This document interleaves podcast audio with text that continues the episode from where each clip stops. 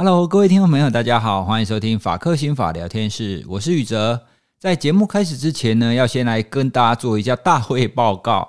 第一点呢，哇塞心理学的 Podcast 在成立第一集到现在，虽然不到一年，可是我们已经达到超过三百万次的下载喽，耶！谢谢大家的支持与鼓励。那为了要感谢大家的支持呢，我们想要来办一个抽书的活动。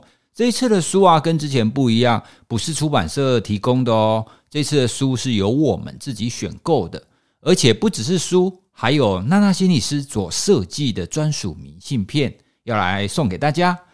听众朋友，如果你想要参与我们这一次的互动的话，请你到我们的 IG 去找到这一则贴文，我会把它放在 Show Note 里面。要请你跟我们回馈一下，在这一年的节目当中呢，你最喜欢的是哪一集？以及为什么会比较喜欢它，我们就会从这当中呢抽出十位听众朋友来赠送书以及我们的哇塞专属明信片哦。就借这一次的机会来跟大家互动一下。第二点呢，我们想要尝试一个新的录制方式。由于接下来我们快要到农历过年了，我们想要录一个过年特辑。听众朋友，你对过年会不会遇到一些呃不是很熟或者是半生不熟的亲友？在那样子的场合，你常常会遭遇到一些问题，然后你听到那些问题，你会想翻白眼的呢？哦，有哪一些问题你听了就会觉得哦，这得懂啊，哦，就是不想要谈这些问题。以我来讲的话，我以前在还在念博士班的时候，我最不喜欢遇到那一些，然后问我说：“诶，你什么时候毕业啊？”你一定要知道敬语。千万不要问他们说你什么时候会毕业，或者是你什么时候会完成论文，你什么时候会写完论文这件事情，基本上是禁语，是不能问的。我想，因为每一个人的生活经验不太一样，那我们对于这种不想被问到，或是觉得很不耐烦，然后不太开心的这些问题也不太一样。好，那请各位听众朋友，如果你愿意的话，请跟我们分享。那这次分享的方式不太一样哦，要请各位用语音信箱的方法帮我们留言。我们感谢 First Story 有提供我们这种语音信箱的功能。那各位，你只要点我们的 Show Note 当中的连接，然后开启语音信箱，你就可以录一段话。请各位可以在大概二十秒的时间当中呢，可以把你觉得令你翻白眼的那一些问题，把它讲出来。那我们呢，在听完之后，就可以把你讲的内容，我们会把它剪到我们的节目里面哦。哦，所以就用这种方法来让听众来参与我们的节目，让各位的声音也会出现在我们的节目当中。那这种新的尝试呢，我们也没有试过哈，所以我们想说这一次来试看看，到底有没有人会留言呢？或者是你留言是不是一定会被剪进来？也不太知道哦，因为我们也不知道到底会不会有人留言哦。如果都只有你留言的话，那可能就一定会剪喽哈。所以我们先来尝试看看哈。那欢迎大家来参与。这一集呢，要跟大家聊的是杀子案。在台湾或者是世界各国呢，其实多多少少会发生这种亲杀子的案件。那从这一类令人很心痛的案件当中呢，我们除了说“哦，这个人真是可恶”，或者是说“这个人真是可怜”以外，还有没有其他我们从这样子的案件可以来聊的？哦，比如说这种案件到底为什么会发生？它背后是不是有什么样子的脉络？那有没有什么方法可以避免，可以尽量不要让社会再产生这些问题？以及呢，在这样子的案件当中呢，我们可以去思考，我们在现在的社会风气是不是还有什么东西可以聊的？好，那接下来我们就开始进入今天的节目喽。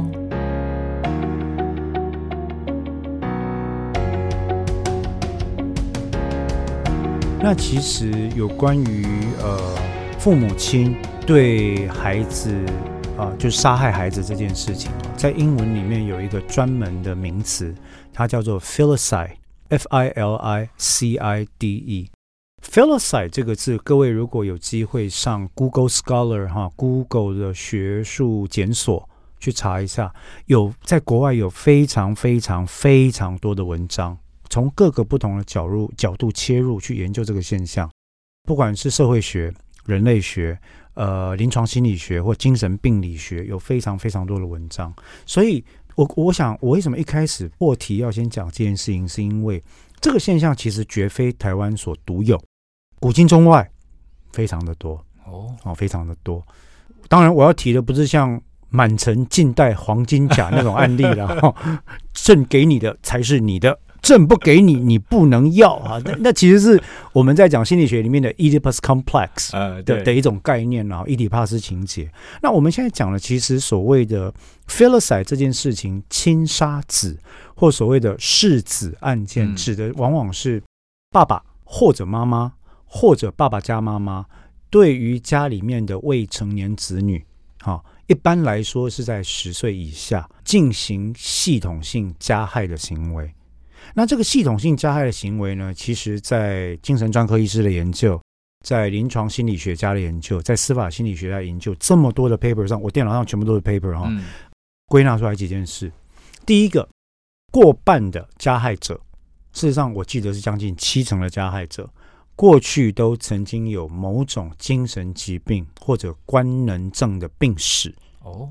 包呃，其中最严重的，尤其是双向型的情感疾患，bipolar，嗯啊，躁郁症，呃，重郁症，严重的忧郁症状。好，那另外一种比较跟精神症状相关的，则是呃，被害妄想型的。那第二个哈，往往这些人在社会经济地位上，在支持系统上，他都已经是陷于孤立无援的状态。第三个。这一个类型的人，往往事先都有迹象，他在对外求援。求援就是说，他并没有，他还没有想要斩断自己所有的退路，啊，但某程度上来讲，求援在一段时间无效之后，他才会落入一个绝望的状况。那所以这几个特色其实告诉我们一件事情，就是说我们在社会舆论里面，只要看到这个，嗯，爸爸妈妈对孩子下手的案件，哈。那当然，这个乡民一片言上之际，心头纷纷浮现的都是“虎毒尚且不食子”，你这个人渣怎么对孩子动手？对啊，啊，那我我相信，不管是宇哲或者我，我们两个作为爸爸，我们非常的疼爱自己的小孩，嗯、我们很难想象为什么会有人这样做。真的，对。可是我也必须要坦白，我跟宇哲也很难想象。完全没有工作，陷入绝望，不知道下一餐在哪里，没有任何的资源系统是什么滋味吧？那非常绝望的感觉，非常绝望。嗯，好。那在这种情况底下，我我必须坦白跟大家报告，就是说，青沙子这种案例啊，虽然从外观上来看，它是非常非常非常的令人发指的一种案件，可是如果我们希望这个社会进步的话，除了处罚这个案件的加害者之外，我还是要强调，法律没有说不处罚，对，哈。然后有加害就一定有处罚，这两点完全没有人争执。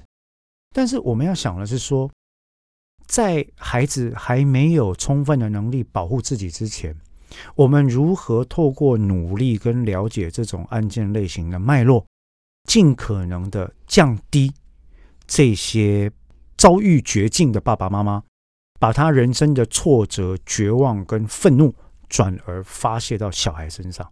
我举个例子了哈，我我自己因为反正很常跟孩子做各种状况的对谈嘛，我们到最后养成一个习惯，就是说我的孩子在我跟我出去的时候，在外面，他们如果看到有类似不当管教的情况，他们会立刻说：“哎，爸爸，爸爸，你看。”哦，好，那我就会问他说：“你觉得那个爸爸或那个妈妈这样做会发生什么问题？”那他们就会讲。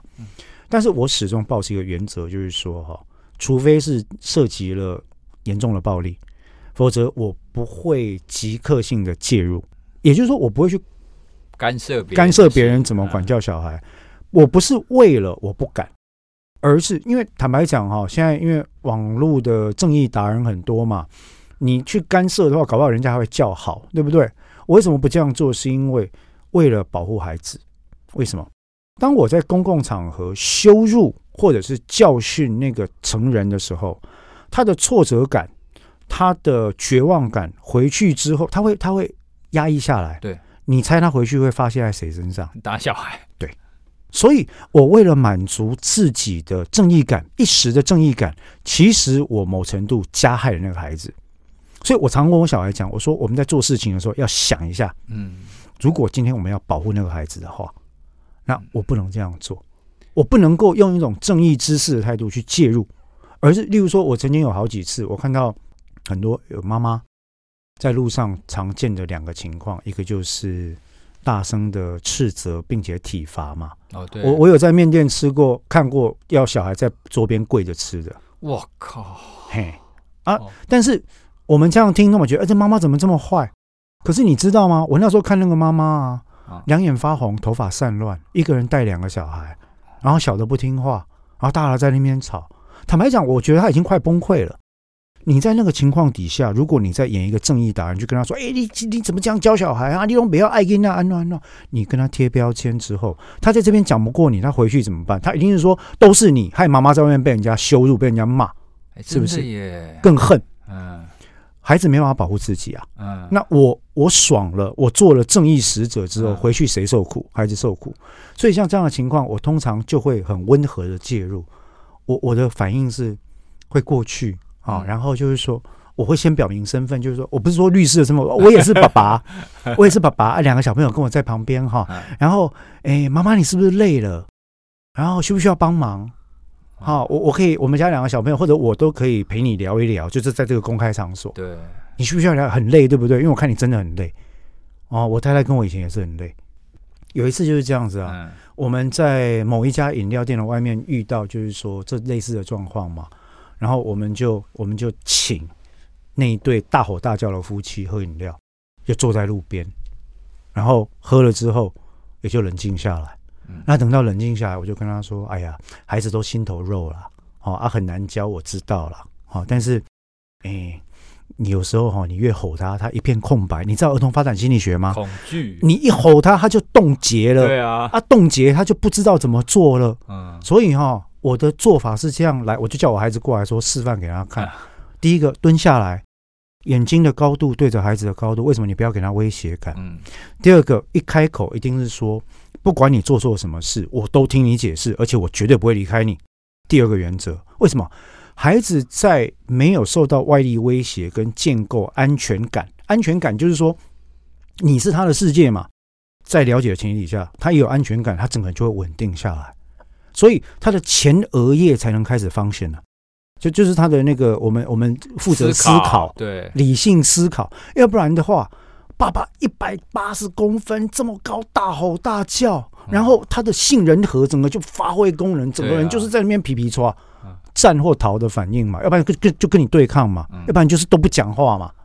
你看到他那样，你只会更生气，对不对？对。所以我刚刚讲，第一个眼睛对眼睛蹲下来讲话，第二个把声音放低，嗯，第三个跟他说，刚刚这件事情我觉得有点问题，可是不管你说什么都可以解释。第二点，爸爸妈妈永远不会抛弃你，你慢慢讲。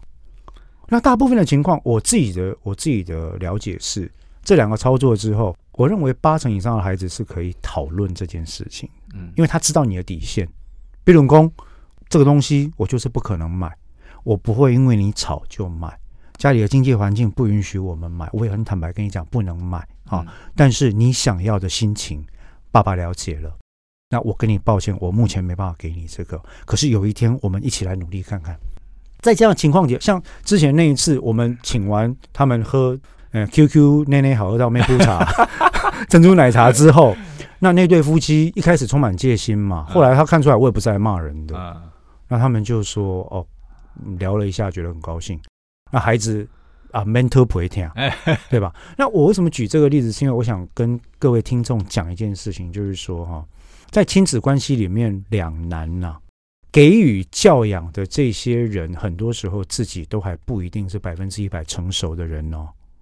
好，那更何况说，嗯，如果今天他可能有精神疾病、感情问题、经济压力、人生未来不可知，可是他又又年纪轻轻当了爸爸妈妈，他很努力的在缺乏睡眠、没有金钱，然后大家都不喜欢他们这个家庭的情，贫贱夫妻百事哀啊，坦白讲了哈的情况底下，要好好的教孩子，可是他却又不得其法。他的挫折可想而知啊。嗯，对。那在这种情况底下，我的意思当然不是说体罚小孩，我也是不，我也不体罚的。我绝对不是说体罚小孩、侮辱小孩，或者是甚至动手伤害或杀害小孩是不用处罚的，不是的。啊，我认为这些行为都是错的。可是有些时候，这些人加害之后，我们需要去看他系统性的成因是什么？是处罚他应该啊，哈。那我还想要问一个问题，都说是魔鬼代言人嘛，哈。我要问一个问题啦。大家在亲杀子的案件这么严上，那如果今天大人体罚小孩或羞辱小孩的时候，你也这么严上吗？因为台湾某个程度上是相当默许对孩子进行体罚跟侮辱的哦，对吧？以前其实是允许，现在有慢慢的改变啦。坦白讲，教育基本法跟儿童权利公约，教育基本法已经十二年了。嗯。零体罚政策虽然说只是针对学校来讲，但是很多时候我认为家长也是规制的对象了哈。就是说理论上我们要了解这个事情，再加上台湾现在也是儿童权利公约的一个受到拘束的国家嘛哈。那在这种情况底下，如果大家要对这件事情这么的愤怒的话，我们是否应该进一步思考？我今天都同意大家讲的，处罚他，我们把事情查清楚，然后该罚就罚，fine。往上，对小孩的各种侮辱呢、践踏呢、侵害呢、体罚呢，你可以罚孩子抄写英文单字一千遍，每天凌晨四点睡，连续一个礼拜吗？你可以在公共场合羞辱他吗？说你是自闭儿啊，我没办法跟你在一起啊。你可以做爸爸妈妈，就可以在大众场合把孩子丢在后面，自己拼命往前，就说我不要你了。基本上来讲，如果真的大家对这一类事件这么严上的话，大家标准要一致哦，对，要一致哦。哎，你刚提到这个，我有一个印象非常深刻的。我曾经有一次啊，在外面，然后就看到一个爸爸，因为小孩子在哭，然后他就说：“我不要你了。”他就把那个小孩子就放在那边，然后他就离开。我我大概来话有这些，或者我拳头就硬了，真的。但是，但是我第二，我情绪一发出来，我的第二反应就是说，我要先陪着那个孩子。所以，基本上这种事情，我自己的处理方法是这样。当然，我只有在自己带着小孩的时候，我才会这样做，因为我要，呃，我不想让人家误会说我们对孩子有什么。对，那我自己带着小孩的时候，我就会上前一步说：“哎，弟弟妹妹怎么了？爸爸在前面，他跟你开玩笑，他不是不要你，嗯、我帮你叫他回来。对，啊，叔叔跟哥哥姐姐，我们在这边先陪你。我们的做法是这样，那我就会让小孩先陪着他之后，我通常会自己过去跟那个人先讲说：“哎，这位大哥是不是这样？小孩子很害怕。”对啊，你是要他听话吗？对不对？你的终极目标是让他听话吗？但是你知道，当人恐惧的时候，他什么话都听不进去。啊，什么最恐惧？你的小孩对于你不爱他这件事情最恐惧啊。对。其其实我觉得这一点真的是很多父母亲没有意会到的啦，没有那么深刻的意会到。其实每一个孩子都很怕爸爸妈妈不要他，最怕就这件事。对，所以如果你用这种方式去威胁他，你要听我的话，不然我我就不要你，甚至把你丢在那边。哦，那个真的是。最近有一个新北的案件，那其实我大家都在骂，但是我去看了那个案子的、嗯、的判决跟新闻稿，其实很心酸啦，很心酸。嗯那个妈妈不是第一次对孩子下手，可是令人难过的是，她下手之后，孩子还是跟着她。为什么？因为你是他的世界嘛。对，好。那在这个案例里面涉及的第二个台湾，我们刚刚提了几个问题。第一个就是说，大人跟孩子权利的不对等这件事情，很多大人自己没有意识到，因为你在物理身材上。跟他不对等，嗯，你在经济实力上跟他不对等，你在情感优势上跟他不对等，所以他是完全依附于你生活的一个人，但同时他又是一个独立个体。很多大人会因为你这三者都是依附于我，所以你是我的附属物，这个隐而不宣的结论会放在心里面。所以大人最难的是要了解两件事，第一个。我的义务是养育你、指导你、教育你，可是我的权利当中并不包括羞辱你、贬低你、伤害你，这这个是要分开的。那对于很多大人来讲，他会把这两者混为一谈，对不对？啊，你的生命是我赐予的，对不对？父要子死，子不敢不死。对啊，没有啦，不是那个时代，完全不是。所以不要再这样想了，我们没有权利这样对待小孩。另外一个严重的问题是，犯罪心理学的研究指出，童年有受害处境的人，在长大之后有相当显著的高比率会转成加害者，这是一条恶的锁链啊！真的，有很多的案例，或是很多的理论，也都看到这种现象。那小孩子就是因为小的时候，然后被爸爸妈妈或者被谁欺负，长大以后他就变成那样子的人啊。对，因为在他的认知观点里面，他会觉得说，我就是这样养成的啊。嗯、爸爸妈妈的正义就是我们要用强力的力量去执行我们的意志啊，嗯、这样才能在社会上生存嘛。那其实就是等于你给他一个扭曲的世界观嘛。就大部分人想的可能是我可以做比较轻微的，那那种杀害或伤害肯定是太严重了，所以我不可以做。哦、可是宇哲，我要讲一件事情，嗯、这些行为都是对人格的否定啊。对，没错，都是对他的否定啊。啊，那如果你对于这么严重的人格否定不能接受，为什么你对于他比较轻微的人格否定可以接受？那下一个问题，很多爸爸妈妈就会说：“啊，你这样讲，我要怎么教小孩？”坦白讲啊，我认为有很多方法可以教小孩。对啊，那我觉得有蛮重要。我们刚刚也提供了一些基于儿童发展心理学，呃，我觉得比较相关的一些行为策略跟技巧。可是除这之外，我也想跟爸爸妈妈们沟通一个概念，就是说，不要害怕让孩子知道自己的喜怒哀乐。这件事情不是叫你把脾气发在他身上，他不是对象，但他是你的 companion。就是说，我我举个例子哈，像我我心情不好的时候，或者我遭遇到困难的时候，或者我接了案子被骂的时候，我会跟孩子讨论哦。哦，我会跟他说，我爸爸觉得好累哦，我觉得好辛苦哦。啊，可是你们知道吗？我跟你们讲完之后，觉得好多了。你必须让他了解，我们父母亲不是超人。我有经济上的困难，我有情绪上的困难，我也会生病，我也会有脆弱的时候，我也有呃没有办法支持的时候。但这个时候，只要我可以讲给你听，我会觉得好多了。那这个行为的策略代表什么呢？你当然也可以讲给我听啊，对不对？你们交了男朋友、女朋友，甚至你不小心怀孕了，甚至你觉得说，哎，我的性向跟人家不一样，我跟爸爸妈妈讲会不会？我就会，我要给小朋友一个概念，就是说，天大的事你都可以讲出来。养育孩子的艰难哈，我想宇哲跟我应该都有相当多的。的心得啦，当然我们的心得应该都比不上您的夫人对，跟我的太太对，他们辛劳的一半哦，我想都比不上，他们更辛劳。但是就这一点来看，其实我认为我们能够在今天谈这个事情，我想鼓励，不管你是爸妈，你是即将结婚，或者是你是在外面看新闻的乡民，我都很想问大家的这第一个问题，就是说。大家对于杀害小孩的事件这么的生气，我很开心。可是大家可不可以把这样的生气、这样的愤怒延续下去？一起来研究出怎么样创造一个制度，让爸爸妈妈不要再做这件事。例如说，有很多爸爸妈妈得了，呃，在产后得了忧郁症，然后在人生当中得了忧郁症啊。例如说，两三年前吧。最高法院蔡英文政府处决了李鸿基的案例，他也是杀小孩啊，可是他是什么？谋为同死，他就是绝望嘛，忧郁症嘛，然后保护令限制我看小孩嘛，然后他的世界崩毁了，然后他就去硬是把小孩带走，用暴力手段带走之后，我就讲那个案例，后来他是跟小孩一起要自杀。那这边我要厘清一个概念，没有任何一个父母亲有权利或者有资格帮他人选择解决生命，对，不可以，这是错的。但是当这个人他的病已经主宰了他的思维，变成错误的思考方式的时候，他已经不能分辨对错。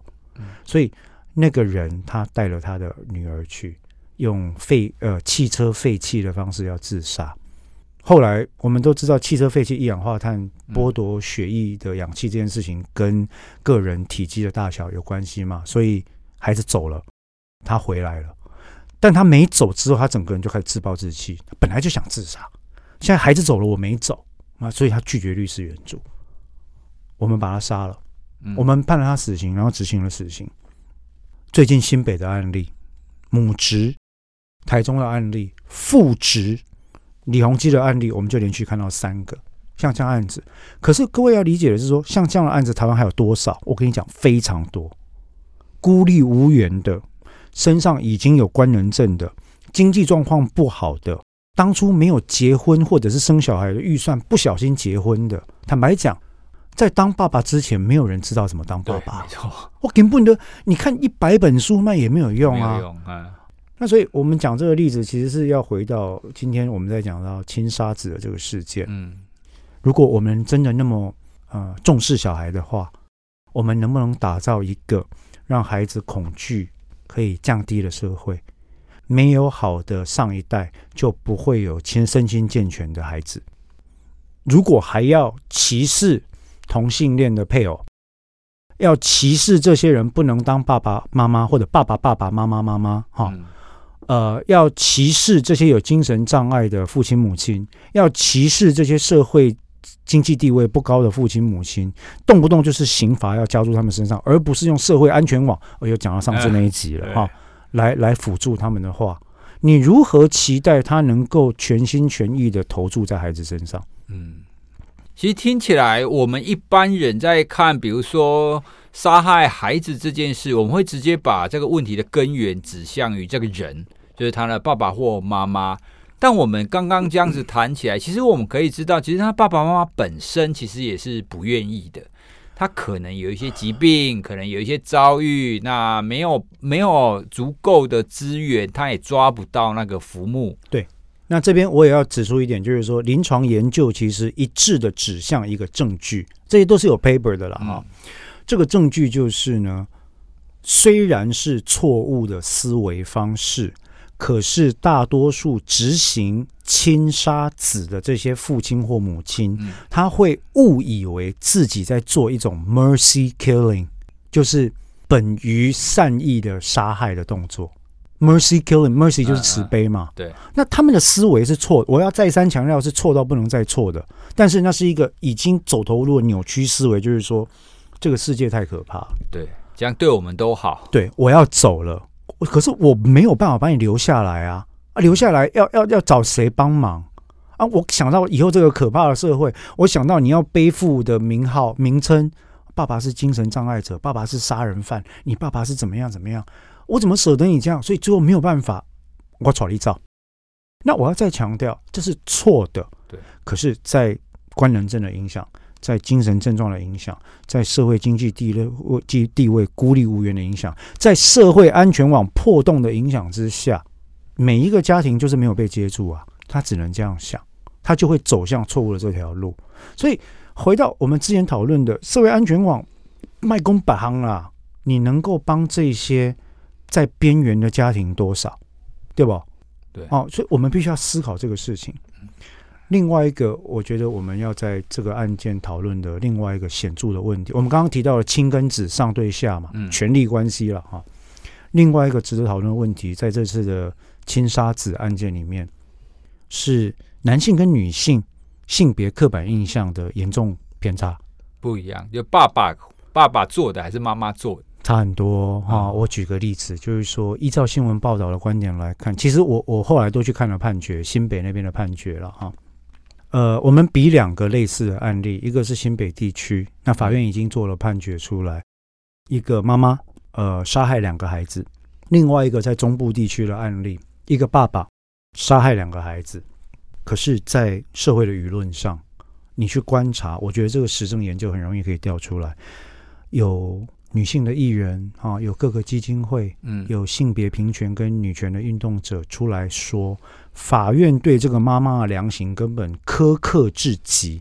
你没有能够看到亲职劳动者女性的困境，你这样的判断对她是一种另外一种基于性别系统性歧视所谓的审判，讲非常多。嗯，坦白讲，我都同意，我都同意，但是。当我们在讨论中部地区这一位对孩子加害的爸爸的时候，这些声音全部不见了，取而代之的是绝大多数的舆论都是攻击他宅男父亲、人渣、吃软饭的。诶，为什么我们不是鼓励男性从事家务劳动吗？对啊，为什么男性变家务劳动、全职照顾小孩就变吃软饭的人渣了？因为没有出去工作。可是，可是我们不是鼓励。破除性别刻板印象吗？那为什么同样的情况到了男性来做全职带小孩，然后在那边查书、看书、捏屎捏尿的时候，突然大家不讲话了，这是一个我觉得值得警惕的现象。以我们自己认过亲职来看，亲职这件事情它的分量有多重，我想宇哲老师跟我都很清楚，嗯，非常清楚。今天不管是一个男性或者一个女性，要一力扛起这个亲职，还是两个孩子的教养加家务这件事情，根本就是神在做的事，对，根本就不可能，根本不可能，嗯，根本不可能，嗯，好，所以当我们在判断这件事情的时候，我觉得这些案件给我们第二个需要思考的观点是说，我们自称台湾是亚洲地区性别平权意识可能最为先进的国家之一，可是是真的吗？我们今天看到一个男生全职在家里打点家务，呃，养养育孩子，啊，相妻教子，我们真的不笑他吗？嗯，我心里真的没有偏见吗？到那一天，我觉得台湾才是真正可以说我是性别平等的。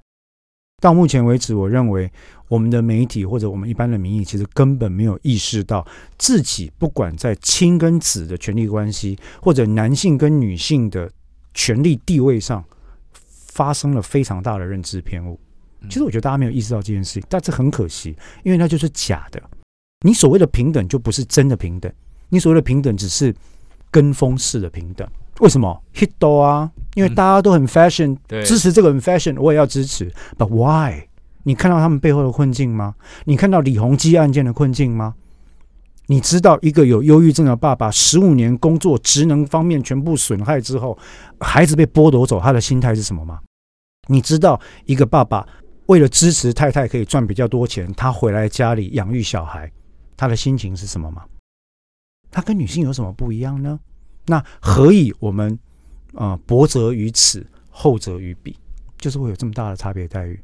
那这一点我觉得我没有正确的答案，我只是想把刚刚讲的，我们从今天亲沙子这件事情讲到了。上一代跟下一代之间的权力关系，对，讲到了两个不同性别。事实上，现在有更多不同的性别，有跨性别，跨性别当然也可以当人家的父母亲，对不对？只要你知道该怎么做，我我认为这些东西都必须综合起来讨论。我们要正视的是亲职劳动这件事情的艰难。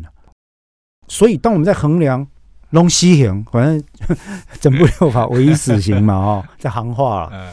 当我们在想到处罚、处罚、处罚的时候，我们要在量刑上把这两件事放在一起看，这是重要的。是，其实你今天提醒了这几个不同的案件呐、啊，因为最近发生这个母杀子的嘛，其实也是你提了，我才意识到哦，原来我们以前曾经发生过这种父杀子，而且我们的舆论又是截然不同的情况。对对，因为人是健忘的嘛，我们总是现在很气、很气、很气，然后玩哎忘了，嗯。对，那可是当你这样一讲，把两个放起来看的时候，的确可以反映出我们有一些想法上没有那么的一致的现象啊。哦，所以这一这一集呢，主要也是提供给听众朋友，我们从现在所看到这些现象，然后我们的社会的观点。来提出一些思考啦，倒也不是说我们知道怎么解决啊。老实说，我们也没有办法提供什么很棒的解决方法啦，因为这真的是整个制度性，整个我们社会，我们想要有一个什么样子的社会，我们想要有一个什么样子的社会安全网，才可以帮助接住这一些人。其实，其实我讲了这么多，还是一句老话啦，就是说以前。中国孔子讲的哈，尔爱其羊，我爱其礼啦。你看到的是刑罚，我看到的是我们下一代啊。就是说要处罚他，是不是？其实我没有什么太多意见了，做错的事情就罚吧。但是你一天到晚喊打喊杀有用吗？对孩子有帮助吗？对台湾的未来跟下一代的社会有有好的正向的影响吗？这是我在意的啊。哎，如果大家真的觉得说啊，通拖出去斩了，对不对？我们。包青天跟这个杀子案 两岸并存嘛？如果是包青天，通给我拖去杀了，是吧？孩子怎么办呢？我们现在的世界潮流其实已经慢慢反映在我们对儿童权利的保护这件事情。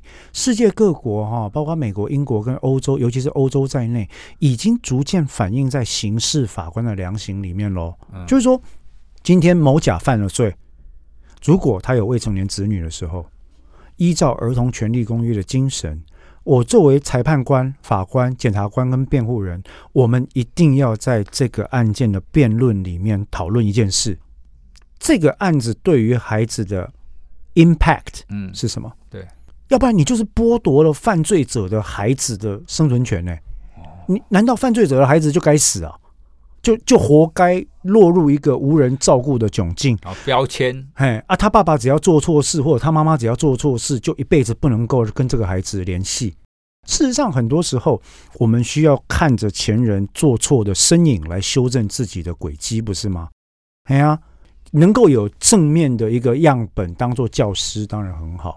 可是很多时候，孩子有能力，如果够健康的环境，看着前人的错误，修正自己的步伐。不也是我们社会所想要的吗？